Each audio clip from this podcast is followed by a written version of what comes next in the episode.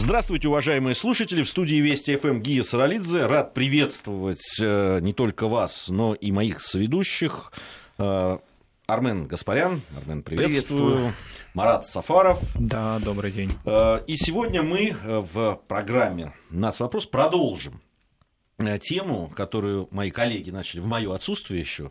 Тогда говорили о поволжских немцах, если не ошибаюсь. Да, да? был такой. Вот. Сегодня мы поговорим о балтийских или остзейских, и там на самом деле еще у каждого из прибалтийских народов есть свое название э, балтийских или адзейских немцев. Но это вот э, об этих людях, которые действительно оставили очень большой э, очень большую историю да, и очень большое значение имели в истории, в истории России. Вообще, я бы хотел сначала, чтобы вы друзья мои, объяснили, а почему вы решили вот именно в программе «Нас вопрос» начать именно с немцев в истории России? Ну, здесь прежде всего потому, что, э, несмотря на их такую локализацию вроде бы в отдельном регионе Российской империи, э, по существу корни очень многих известных военных деятелей, дипломатов, государственных деятелей в целом, ученых, конечно, связанные с аздейским дворянством, это такая неотъемлемая часть уже российской элиты. Примерно с XVIII века это началось, хотя э, исторически э, восходят эти семейства многие к XII веку даже. И волны были разные, были сугубо военные, которые связаны с Дранкнахостен, со знаменитым движением на восток. Но были и ганзейские, готландские купцы, торговые фамилии. Так или иначе, это все очень прочно инкорпорировалась в российскую элиту и в, российскую, в российские разные сферы, включая культуру. Поэтому кто как не немцы, но может быть еще несколько этносов, которые вот имеют такую прочную взаимосвязь с русской историей, с русской государственностью. Да у меня все по-житейски просто. Я только книгу закончил. А, Россия Германия. Великое противостояние 20 века. И там, понимаешь, не обошлось без а, не то что перечисления, а без рассказа об очень многих людях, а, именно немцах, на российской там службе. И во мне это живо просто еще до сих пор. Я не отряхнул от себя вот эту вот историю.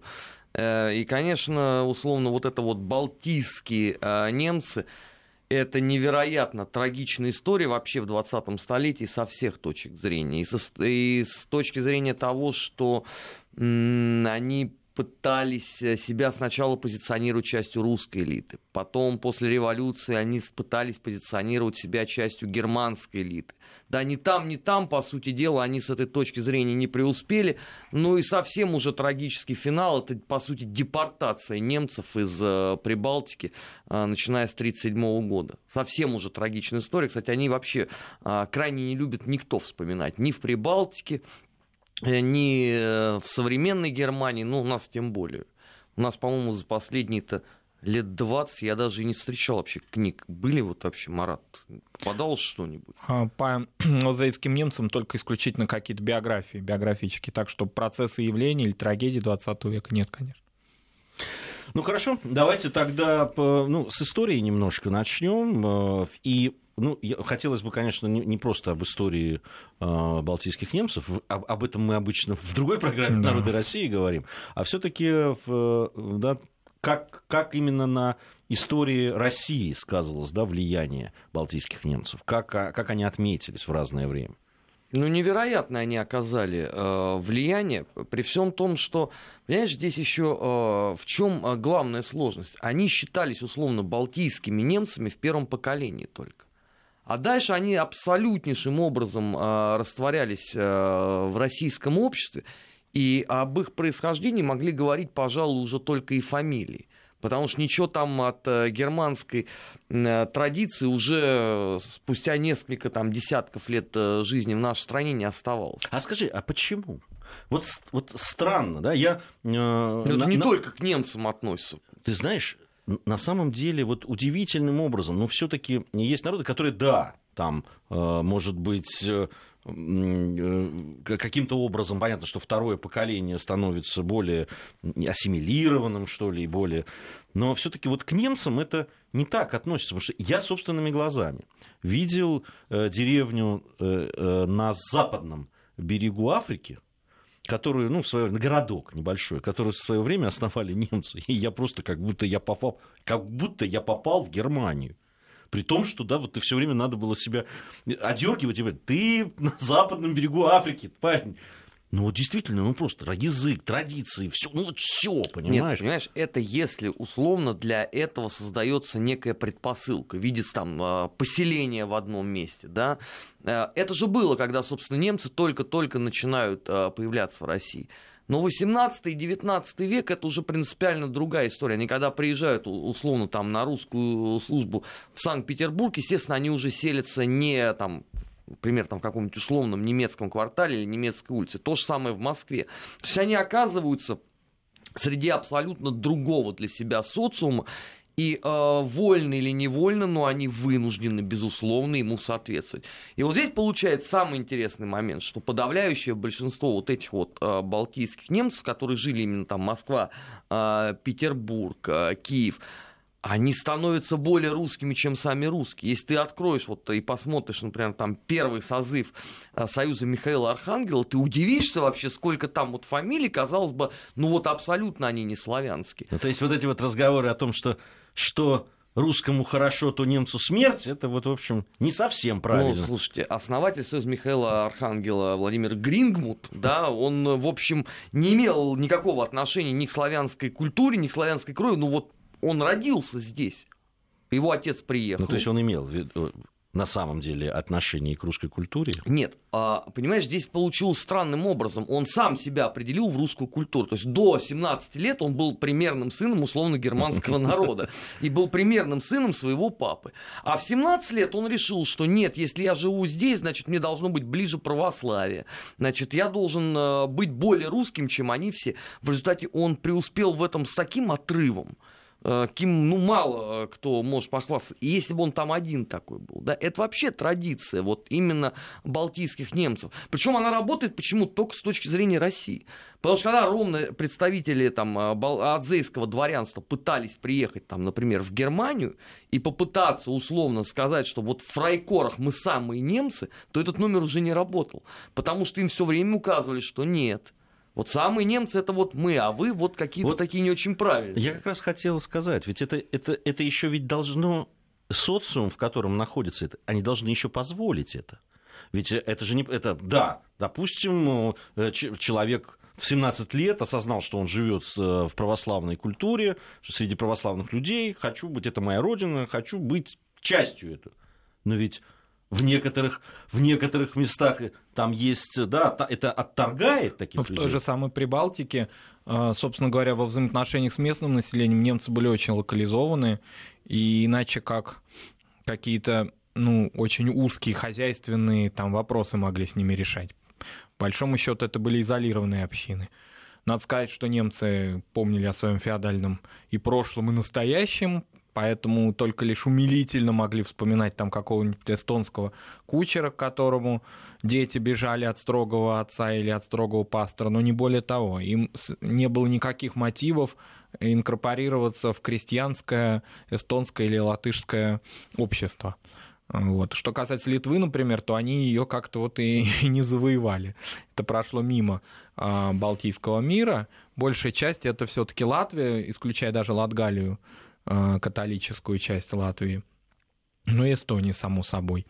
Э, поэтому в местных обществах не было, ну, может быть, и социального престижа, вот того, чтобы для очень, чего. Помните, очень в художественной литературе есть любопытное описание в э, жизни и взаимоотношений разных общин. Там, по-моему, Эстония, если не ошибаюсь, берется. Это у Жюль Верна есть. Я не помню, как этот роман, по нему даже фильм был снят Э, в свое время, там детективная завязка, но там вот очень любопытно как раз жизнь остзейских немцев, э, если не ошибаюсь, в Эстонии. Да, ну, немец-помещик здесь, прежде всего, барин. То есть у него нет никаких каналов связи с местным населением. Совсем иной способ жизни э, внутри русской элиты. То есть это совсем другая жизнь. Вот мы, когда с Арменом говорили о немцах по Волжье, почему там иной опыт? Потому что там иные сословия. Здесь что в основном элитарные такие группы населения. То есть их не, а, не отвергало а, общество российское. То есть они хотели быть православными, русскими, в культурном ну, препонов смысле. не было а, гигантских. Другой вопрос, что а, здесь надо тоже для себя понимать. В основном хотели вот условно становиться такой яркой частью а, русского социума именно дети, да, которые уже росли здесь внутри, которые э, имели об этом больше представления, потому что если там условно там отец Грингмута, да, он по-русски вообще не говорил, всего позвали сюда преподавать, он, естественно, читал все лекции не на русском языке, да, а вот сын уже, который родился здесь, вот он с младенчества здесь воспитывался, вот он себя в 17 лет опознает русским. А, общество ну как, они исторически, немцы у нас э, в друзьях ходили. Поразительнее всего то, что когда вот э, после образования Германской империи э, и начинавшихся трений с Российской империей, да, в обществе начинает быть недовольство немцами, на своих местных немцев это не сказывается вообще никак. То есть вот местные считались частью уже там условно русского народа, они были своими. Не зафиксировано вообще ни единой попытки какому-то там, например, там, азейскому немцу высказать, что вот он вот может быть является там, выражаясь современным языком, там частью пятой колонны. Ничего подобного. Это уже свои. То есть вот те, которые в Германии, это плохие немцы, а это вот уже такие наши. Скажи, и Первая мировая война ничего не изменила а вот в этом? Первая мировая поменяла очень сильно, потому что, э, как известно, Комарили, причем это не ругательное слово, да, это именно так тогда называлось, придворное. Она же решила для поднятия а, патриотического градуса устроить немецкий погром, но даже здесь не преуспела, потому что основные жертвы как раз к немцам вообще никак не относились. То есть первая жертва а, немецкого погрома это управляющий швед, который был подданным Российской империи. То есть его вот просто ни за что убили. Ну вот он не понравился чем-то толпе. А основные немецкие вот условно поселения э, в центре Москвы не пострадали вообще от этого никак, потому что толпа погромщиков прошлась по Мясницкой улице, а вовсе не по немецкой Слободе и не по немецким кварталам. То есть вот они уничтожили 40 домов, условно, 40 магазинов на Мясницкой, при этом ни один толком немцам не принадлежал. И то, вот если бы, э, когда потом уже градоначальник опрашивал людей, они тоже не очень понимали, вот против кого именно-то они шли бузить. Ну вот э, немец вот в их представлении это кто? Это любой человек, э, по сути, который чем-то от тебя отличается. Кто не знает там условно русского языка. Но позвольте, там большая часть этих немцев, живших в Москве, она по-русски говорила, я подозреваю, сильно лучше многих погромщиков. Ну это исторически так. Но между тем сделали такая вот очень некрасивая история. Там убытки совершенно запредельные были. Там, по-моему, по нынешнему курсу 75 миллиардов составил убыток. Это вот они два дня пошуровали. Ну, разграбили все, на Красной площади устроили рынок. То есть это вот такая картина, те, кто застал 90-е годы, вот, наверное, сразу вспомнят, что это такое. Но с, с, самих немцев толком нет, не трогали. А, ну, очень же много немцев служило в армии это мягко сказано очень много, да, у нас какой-то момент вообще немецкое офицерство, ну вот, если по этническому э, признаку судить, то это считалось вообще основой гвардии. Очень их много там было. И э, в Лейбгвардии Преображенском, и Семеновском, и Московском, и Финляндском, э, и Лейбгвардии артиллерии, да, и там казачьих частях, там тоже этих немцев было полным-полно. Они исторически были на русской службе где? Либо условно в Министерстве иностранных дел, где один министр иностранных дел немец сменял другого, причем часть из них именно вот балтийский, да, ну вот ближе там э, к тому периоду, о котором мы говорим, это, например, граф Ламсдорф, да, до него был э, граф Гирс, оба они немцы. И, конечно, это самое немецкое офицерство э, кровью доказывало свою верность стране невероятно они понесли вот с этой точки зрения потери. Ну и в гражданскую войну, конечно, их добили. Но их, им, им доверяли? Вот, ну, солдаты. Конечно, им конечно, они, они были своими. Другой вопрос, что, э, понимаешь, э, в какой-то момент возникли трения, но это после катастрофы нашей армии Восточной Пруссии, связанной с Ренекамфом. Но вот здесь опять надо понимать, что эти трения, они возникли вовсе не так, как это описал Валентин Пикуль в своем известном литературном произведении, они, конечно, у фронтовиков совершенно другое было братство. А в городах, да, высказывалось недовольство, что можно ли вообще им доверять. Но потом же это просто до абсурда довели. У нас там и премьер-министром стал немец. Что здесь? Штюрмер. И ничего. Из той же самой Комарили. А э, вообще этнически, да, прибалтийские немцы, когда они попадали в Россию, они держались обособленно, Марат, или они все-таки смешивались с теми немцами, которые, собственно, из Фатерлянда приехали? Ну, во-первых, до образования Германской империи у немцев вообще не было общей идентичности, по большому счету. Это пример того народа, вот, допустим, из больших европейских народов, как итальянцы, которые до сих пор не могут разобраться, итальянцы они или там венецианцы, сицилийцы, то же самое и с немцами. Они либо идентичность воспринимали того государства исхода, откуда они прибыли, например, там Саксонии или Пруссии, или уже местную какую-то региональную идентичность, и называли себя курлянцы, эстлянцы. Вот. Немцами они стали, по большому счету, во второй половине XIX века. И для этого работала сама Германия, конечно, очень много. В том числе и через какие-то институции, которые существовали из старейших, и на которую российская власть активно обращала свое внимание, дабы не допустить вот такого немецкого этнического сепаратизма, это, конечно, Дербский университет. Очень сильное такое место сосредоточения немецкой идеологии. А, Тартусский нынешний университет, старейший, один из старейших э, учебных заведений Европы, в котором вот эта немецкая линия через профессуру, она как-то пыталась передаваться населению. То есть, ну вот к нашему периоду, к анализируемому концу 19 начала 20 века, они стали воспринимать уже себя как немцы. Но, в принципе, это не было такой проблемы. Вот если мы возьмем какие-то наши художественные произведения, то в них не фигурирует балтийский немец, уже совсем другой. Вот тот же Штольц, ну, вряд ли он был балтийским немцем. Скорее, вот этот образ противопоставления русского и немца, он может быть взят из каких-то немецких волн из других частей и в других частях живущих, поволжских тех же самых, которые, конечно, разительно отличались по своему быту и культуре, и аграрной культуре от местного населения. А здесь это не являлось какой-то проблемой. Вот к началу 20 века они стали немцы. Кроме того, в европейской части России, вот во внутренних губерниях, немцы-то, собственно, тоже из разных осколочков формировались, и не всегда это были жители германских государств, были голландцы и так далее. А вот здесь именно был вот такой этнический немецкий фактор, который шел, ну, по большому счету, конечно, из северогерманских государств. А, и не случайно так много их осталось до 1945 года в тех частях, которые позже отошли Польше. Там примерно такой же процесс происходил. А интересно же, что вот достаточно это рыхлая была идентичность. Вот даже в современной Германии, насколько я знаю, может быть, я ошибаюсь, нет немецких, балтийских каких-то очень сильных общественных организаций, в отличие, скажем, от судетских, которые там до сих пор требуют от Чехии каких-либо компенсаций. Да? А даже карпатские немцы очень сильные, румынские.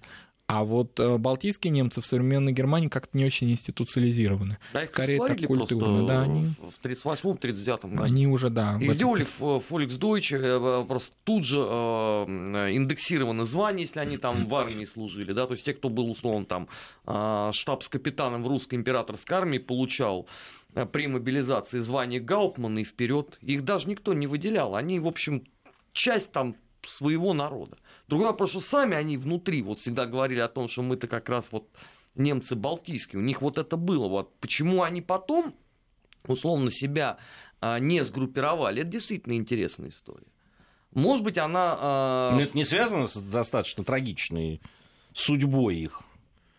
Мне кажется, что а, просто а, тот костяк, условно, который а, мог бы выступить неким фундаментом для вот этого группирования по признаку происхождения, он был выкашен в годы Второй мировой войны в значительной степени, потому что им, конечно, не повезло особенно. Не надо тут э, иллюзий, что это вот они были э, условно только на положении зондерфюреров каких-нибудь, да, то, то сирич-переводчиков, да, или э, руководили какой-нибудь оккупационной администрацией. Это же в основе своей фронт. А потери частей там, ну, понятно какие. Мне кажется, что вот из самых ярких таких представителей, которые действительно вот позиционировали себя как балтийский немц, как продолжатели вот этих вот крестоносов, то, что вот э, очень модно было там э, в России у них обсуждать там в 19 и в начале 20-го столетия, э, их уже просто не осталось. А нету человека, который мог, э, может сформулировать идею, и все это и рушится. Судетские немцы, их же далеко не всех призвали. Там же они же вытребовали себе там не, некие исключительные полномочия в свое время, да, и они этого, этой яркой мобилизации избежали. Румынские немцы, ну, а их же призывали-то даже не в вермахт, они же, поскольку были э, гражданами Румынии, то, соответственно, это вот э, в румынскую армию. Они в значительно большей степени сохранили, чем балтийские немцы. И ничего с этим не поделаешь, ну, такова жизнь у них была сложная, трагичная, сложная. Но и самое это печальное, что до сих пор этот э, момент очень мало изучен. Вот э, я видел работы, они даже в Германии выходили именно вот по моменту их депортации. 37-38 год. А вот э, что касается жизни вот этих вот балтийских немцев условно в 18-19 году, то по сути ничего и нет. Фрайкоры написали свою историю прекрасно без них. А, участие а, их а, в защите Риги, ну, тоже, мягко говоря, история спорная, тем более, что мы же понимаем, да, большей частью эта литература создавалась в годы уже как прихода Гитлера к власти. А поскольку вот эти балтийские немцы еще там умудрились сформировать целые части из евреев, ну поскольку надо же кому-то было защищать, да, они их всех вот и пригнали, одели их в свою форму абсолютную, да, там куча фотографий есть по этому поводу. Ну понятно, что в Рейхе эта же тема не будет педалироваться. Ну а у нас-то тем более. Потому что для нас это кто? Ну, злостный, э, мерзкий, буржуазный элемент, который надо было ликвидировать. Вот они с этой точки зрения являются обделенными абсолютно. Но я правильно понимаю, что э, их история, э, если говорить российский, то есть мы вместе до гражданской войны? Даже и в гражданской войне мы были вместе. Ну, если мы не будем условно выделять там белое движение как абсолютно не русское, да, то, то можно сказать, что и вместе были. И сколько этих немцев потом, кстати, балтийских, э, служило в том числе по линии э, Коминтерна, сколько их было в том, что сегодня мы назвали службой внешней разведки. Другой вопрос, что их самих-то, как немцев-то, там никто не позиционировал. Они могли вообще чистить с какими-то латышскими стрелками. Но эпоха такая, ничего не поделаешь. Эпоха интернационализма у многих же людей весьма и весьма своеобразная э, э, национальность стоит, вот если смотреть их биографию. А немцам-то тем более, ну что, свои. Растворенные, проверенные. Они, они такие иногда свои, если смотреть на историю, а иногда своими перестают.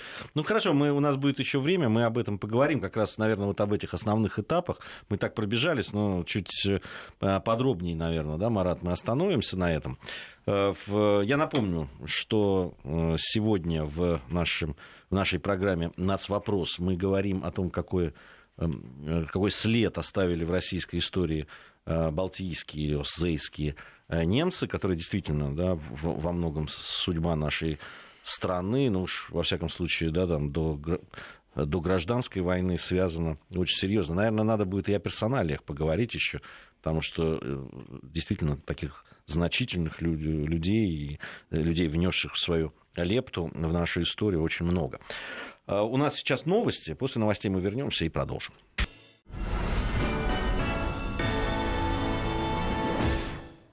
Конкурс «Синяя птица» взлетает все выше. Эти дети талантливы по-настоящему. Мне интересно познавать все. Они удивляют, они восхищают. Я уже попала в этот проект. Это уже большое достижение. Что они творят? Мы хотели поэкспериментировать. Что они делают с нами? Это просто фантастика. Наша гордость. «Синяя птица». Последний отборочный тур.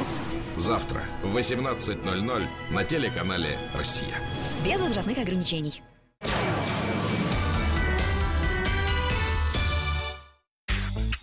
Нацвопрос.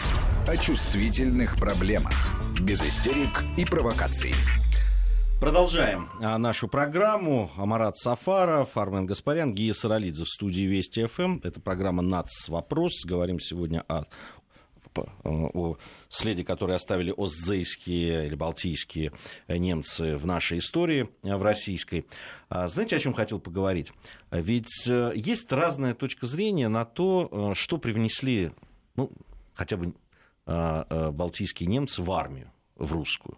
да, кто-то говорит муштра, а, Ну, это не совсем э, И- балтийские. Ну, там прусские больше было, Это конечно. прусаки, конечно. Э, э, э, Но, с- согласись, не очень в нашей армии тогда их делили на балтийских и, и так далее. Все равно, ну, вот это вот немецкое влияние было, в том числе, наверное, и э, балтийских же, э, балтийских немцев, которых было много в русской армии. Ну да, можно сказать, что, конечно, они внесли вот этот вот э, знаменитый, воспетый абсолютно всеми немецкий порядок.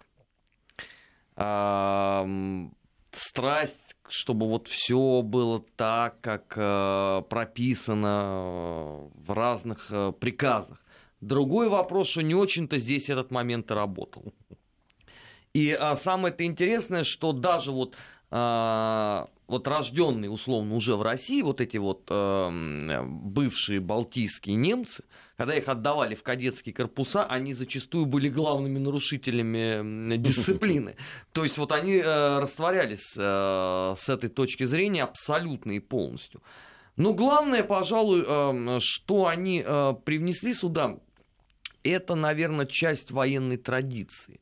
Безмерно модная тогда, в конце 19-го, начале 20-го столетия, стрижка на лысо, это вот именно вот такая вот немецкая черта. Да что ты. Да. То есть это вот когда я вот перед это, это я под- подражал, значит. Но это, это сначала э, прусаки придумали, да, потом это, соответственно, перетекло туда вот в сторону Прибалтики, от Прибалтики это уже э, происходит сюда. Потому что если ты посмотришь на фотографии еще предвоенного времени, то э, подавляющее большинство наших, условно, тогда штаб-офицеров, они э, гуляют уже с, ну, выбритой как шар головой. Это вот такая вот немецкая традиция той эпохи. Ну, про вторую традицию я не хочу рассказывать, потому что в ней нет ничего хорошего. Ну, действительно, такая тоже была. Скажите, а в, в- Марат, а вот ну, военные, мы уже несколько раз говорили о военных, о военных традициях, которые привнесли, о том, что большой вклад. А все-таки оззейские немцы, это еще помимо военных, это что? Ну, это, конечно, так можно сказать, смело основоположники городской культуры в Прибалтике.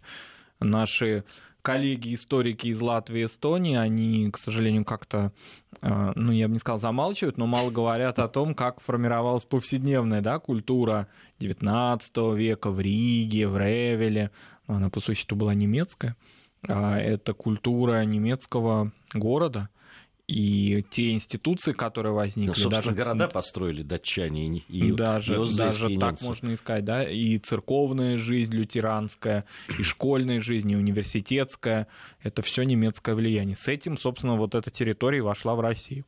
Здесь все шло по линиям вот этим двум, из которых, собственно, азейские немцы и состояли. Из военной линии, которая восходит вот к этим тевтонским старым делам, о которых они любили говорить и вспоминать, и мирная, купеческая, торговая, городская жизнь, ганзейская, готландская, свободная, с выборными бургомистрами, вот эта вся традиция вторая такая. И вот, собственно говоря, они и привнесли это в Прибалтику.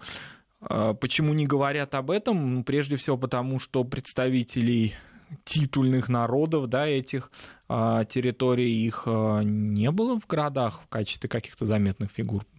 Даже в таком разрезе, как церковная жизнь. А, Немцы очень быстро как-то переориентировались, и из таких истовых католиков в XVI веке они стали а, распространителями, миссионерами лютеранства и в Прибалтике, и очень быстро как-то местный народ, к вопросу о том, насколько у местных народов идентичности были развиты. Вот как-то раз их и немцы своих, значит, крестьян подневольных, феодальных превратили в лютеран. То есть это, в общем, по большому счету, до середины XIX века о каком-то влиянии местных а, народов на жизнь вокруг них и говорить не приходится. Это исключительно все в немецком контексте было. А, допустим, если мы возьмем такой момент, как феодальный, ну да, там, допустим, крепостное право отменилось раньше, чем в центральных русских губерниях, но все равно вот эта зависимость от немца-барина, она ощущалась, безусловно. А, У нас уже на СМС-портале э, вопросы э, появляются. Понятно, что люди хотят узнать, это вот э, те фамилии, которые они знают, это оззейские немцы или нет? Спрашивают по Альфреда Розенберга. Да. И спрашивают про Унгерн, Унгерн фон Штейнберг. Да, оба этих деятеля являются вот как раз классическими представителями азейского э, дворянства. Э, ну, со Штейнгом попроще, наверное, потому что этот хотя бы воевал в годы Первой мировой войны. Э, геройски действительно воевал э, в рядах э, русской императорской армии. Другой вопрос, что он во всех смыслах был полным животным. И Петр Николаевич Врангель, мне кажется, даже когда услышал благовест, наверное, вспоминал о своей службе с этим удивительным человеком. Но пересказывать воспоминания Врангеля об этом я не стану, то есть они же, в общем, хорошо известны, почитайте. А Розенберг, да, такой вот очень яркий типаж который все время метался, никак он не мог определиться, кто же он в результате потому что э, он же приехал и учился здесь, в Москве, э, в Бауманском. Э, но потом э, случилась революция, э, Розенбергу пришло знамение, он точно определил, что во всем виноваты евреи и масоны. Э, плюс ему кто-то, я не знаю зачем, надо было отнять, конечно, ну, дали почитать протоколы сионских мудрецов, которые он, собственно, и привозит в Германию. И там на определенном этапе он становится самым ярким публицистом. Тогда еще никакого фюрера не было. Вот тогда Розенберг зажигал. У него статьи выходили минимум раз в неделю.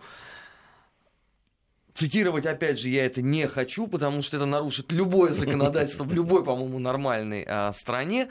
Но самое интересное, что а, Розенберг а, вот был в фаворе ровно до момента появления фюрера, который, а, несмотря на то, что он ему с одной стороны, благоволил, но все-таки это старый член партии, участник пивного путча, да, а, главный редактор партийного официоза Фельки Шербиабахтер.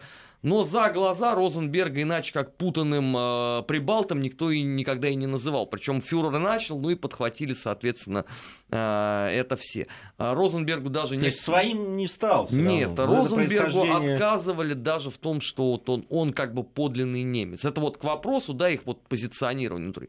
Это, кстати, не только с Розенбергом связано, ровно э, также войдет в историю и человек, который завербует генерала Власова, Вильгельм э, Штрик-Штрикфельд, которого, естественно, на русский манер все называли Вильгельм Карлович. Ну, другой вопрос, он по-русски говорил лучше, может быть, даже, чем по-немецки, и считался а, блестящим знатоком русского языка, русской культуры, русской литературы. Но, с другой стороны, что хотеть от русского капитана, да, который геройски воевал в русской армии в, эпоху Первой мировой войны. Вот его тоже многие не воспринимали немцы. Это, повторю, это характерно вот именно для балтийских. Можно даже вспомнить а, знаменитый этот наш советский фильм «Щит и меч». Вот как раз же, да? Да-да-да. Семья Генриха – это вот балтийские немцы. А, Розенберги, по-моему, как Да. раз там. И несмотря на то, что... На- Надо отдать должное э, людям, которые консультируют. Розенберг действительно фамилия же Оззейских немцев, Да. насколько я понимаю.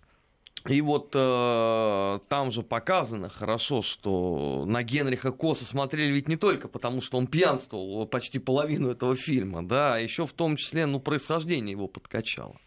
А дядюшка, между тем, добился серьезных у него там. Вот. Понимаешь, дядюшка там, судя вот по его биографии, это ветеран еще Фрайкора, то есть он такой вот, он правильный с этой точки зрения. Ну, конечно, если люди там, понимаешь, э, с 20-х годов уже а, боролись э, с еврейским большевизмом, и у них это стояло почетной строчкой в автобиографии, ну, отношение было несколько лучше. Но молодежи, конечно, надо было доказывать, что они подлинные немцы. А им это тяжело, да, никакого уж не Гитлер-Югенда они не проходили, да. В Юнгфолке они не были, никакие нормативы они не сдавали. Как ты к ним будешь относиться? Я вот сейчас, мне трудно поставить себя на, на место тех людей, которые к этим...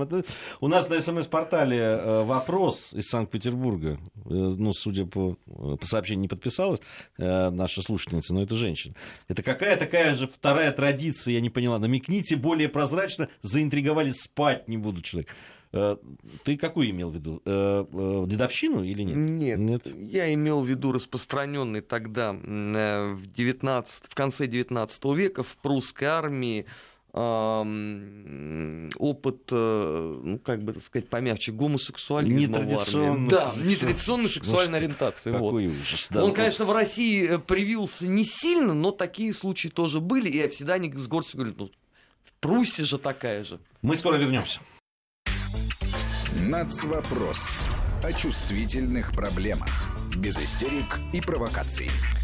Продолжаем нашу программу. Нацвопрос. Марат Сафаров, Армен Гаспарян и Гия Саралидзе по-прежнему в студии Вести ФН. Напомню, что говорим сегодня мы о следе в истории в российской, которую оставили оззейские а, немцы. Все-таки а, больше, я так понимаю, э, этот след, он такой от военного сапога. Ну, не только. Ну, Иван Федорович Крузенштерн, да, человек и, и пароход. пароход. Да, вот он, кстати, такой яркий очень представитель э, азейского дворянства. Но его, вот понимаешь, вот самое это поразит, что его именно вот с этим азейским дворянством никто уже давно не ассоциирует. Он свой. Это вот ровно то, о чем мы и говорим. Они идеально ассимилировались с этой точки ну, зрения. Согласись, это ведь не только узейские немцы. Ну, есть там и представители и британц, британских островов, и шотландцы, да, мы, мы знаем да, довольно много, а, в, которых никто даже и не воспринимает. А, на самом деле, э, я помню, вот, да, по истории русской, ну, это 1812 многие, да, Барклай де Толь. Ну, вот кто его воспринимал иностранцем? Вот его как раз воспринимали. Нет, я имею в виду уже вот поколение. Вот я, а, например, да. Нет, на наше да. поколение нет, да. безусловно. А тогда, тогда. конечно, ну... именно с этой точки зрения Барклаю-то и не повезло, потому что его за... и ровно за это и вычеркнули ну, из истории. Ну, там... И обругали еще нецензурно и грубо. Князь Багратион очень по этому поводу говорил, что вот это иностранец, который на него смотрели, конечно, на Багратион. Он-то был чистый русский. Ну.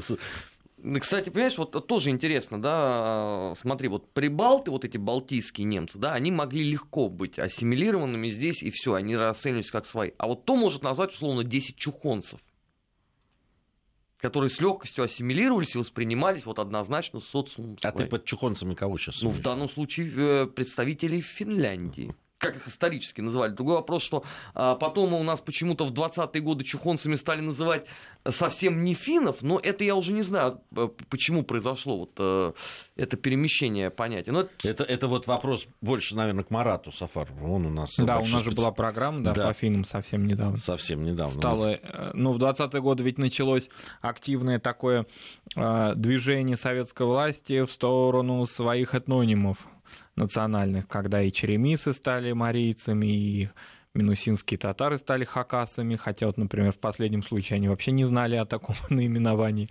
Но так потом что узнали? Потом узнали и приняли. А, но не все. И, собственно, самоназвание все равно у них осталось другое.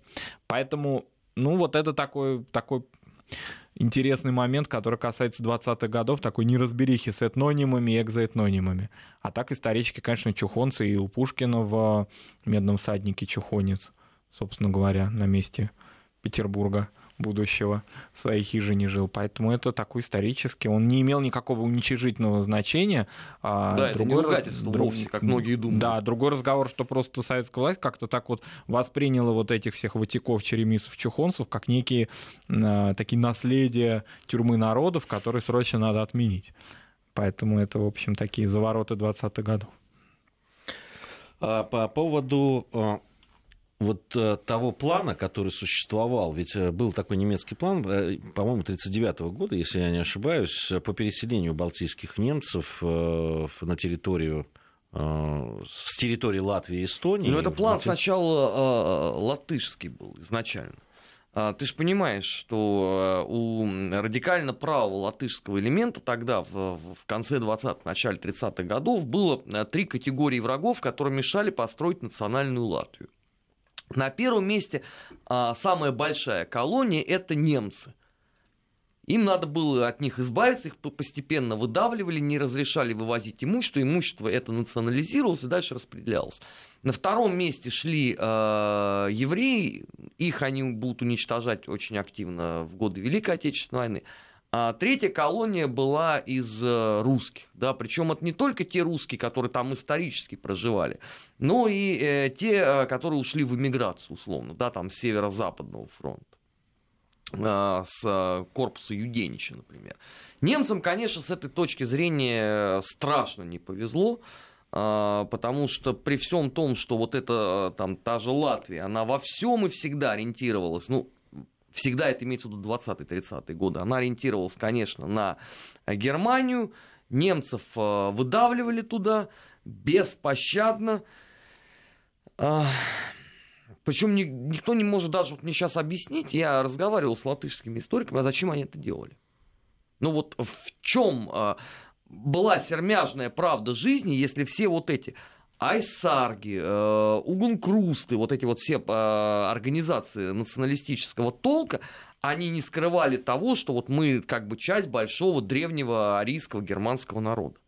То есть вот какая логика вот в этом, никто не может объяснить. Ну а потом последний там уже штрих э, нанесла советская власть. Когда пришла, там уже последних отправляли, э, поскольку как раз в Германии была разработана уже наконец-то и заведенная к тому моменту. Почему наконец-то? Потому что они о ней говорили еще там с, в партии гитлеровской с 21 года о том, что надо каким-то образом делать вот, э, программу возвращения немцев э, на родину.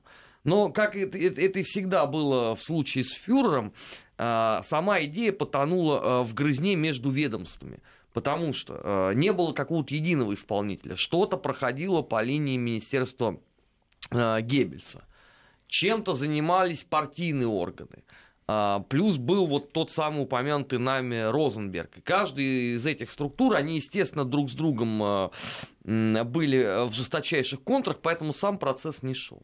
Но вот тогда уже э, в сороковом году, по сути, вот он э, заработал так, как хотелось Гитлеру. Но было уже поздно драгоценное время они на этом потеряли. Марат, я вижу у Марата много... За... Он вообще человек ответственный, готовится к программам всегда, что меня радует. Но э, как, какие-то мы, наверное, аспекты сегодня у нас больше всегда, всегда в э, уклон такой военный и политический. А, э, наверняка у Марата есть что-то сказать и о других э, сторонах жизни азейских немцев. Ну вот, допустим, из каких-то известных представителей, я думаю, что люди воцерковленные прекрасно знают, что а, предыдущий покойный патриарх московский всея Руси Алексей II происходил по отцовской линии, пусть уже из ассимилированного и православного, конечно, рода, но редигеров, то есть, собственно говоря, его родословная восходит к одной из ветвей этого большого немецкого рода, аздзейского, и вот эта ветвь, она находилась в Эстонии в этот период времени, то есть начало 20 века. И, собственно говоря, сам патриарх об этом и говорил, и, и в Эстонии об этом хорошо знали и так далее. Поэтому ну, вот таких примеров персоналей 20 века, выдающихся, известных как в России, так и, собственно, в Германии, которые имели э, свои корни, да, восходящие к этому дворянскому а, например, да, род, к дворянским родам, их достаточно много. А вот о чем говорил Армен, мне вспомнилась такая история. А, очень многие, бывая сейчас в Риге или в советское время, посещают Домский собор и не задумываются, и гиды об этом не рассказывают. Ну, в советское время по одним причинам, в нынешнее время по другим, что это, собственно, был немецкий кафедральный собор, и а, достаточно болезненно было для немецкой общины, когда в начале 30-х годов как раз вот уже начинала нарастать идея как-то с немцами расстаться, так скажем, да, когда этот собор был передан а, лютеранам латышским, и на латышском языке там стали вести службы. И для немцев это был первый такой знак аздейских, что их история в Прибалтике заканчивается, такой сакральный, что ли, знак. А, поэтому, в общем, история этого знаменитого храма, она тоже восходит к азейскому дворянству. Кроме того, вот и о Булманисе, который героизируется в Латвии, а в, в общем-то он один из таких пропагандистов и идеологов, а, особенно после 1939 года, а, освободить Латвию от немцев. Может быть, он в таких формулировках острых и не говорил, но, во всяком случае, приветствовал такую чистоту этническую Латвии, когда первые волны немецких переселенцев ушли. Немцы вообще сейчас Германию очень любят тему депортации, они ее активно изучают, о чем мы уже говорили. Есть большие фотовыставки, например, интересная такая выставка была о перемещенных лицах, которые находились в Познане, в современном польском городе, а, в таком лагере временном перед тем, как в Германии оказаться.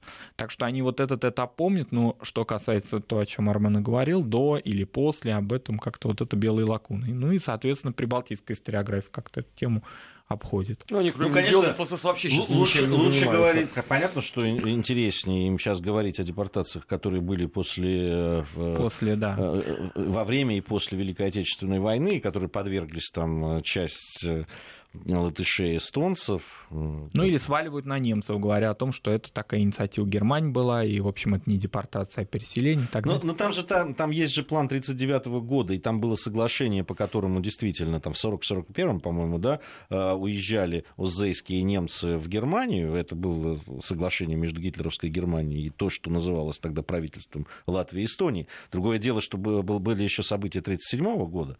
А, это 37 почему-то относят только. А там э, действительно то, о чем говорил э, то, о чем говорил Армен, когда выдавливались, и вот, э, да, там вот эта вот история с этнической чистотой, и там было это связано с землями, которые ну, принадлежали... Ну, это крупнейшие землевладельцы. Конечно, конечно. Здесь и экономическая, и политическая, и национальная составляющая, безусловно, присутствовали. Но другое дело, что, да, так так все завуалировано, что-то выдвигается на первый план, что-то задвигается. Ну да ладно, мы для этого и существуем, чтобы эти, как ты говоришь, лакуны да, белые, лакуны вот белые. мы, чтобы их рас, расцвечивать да. э, всеми красками. Спасибо большое Марату, мы говорим. Спасибо. Он нас покидает. Мы с, с Арменом продолжим, будем подводить совсем скоро итоги недели. Нам делают тут всякие приятные замечания. Да, да, да. Спасибо большое. Мы скоро продолжим.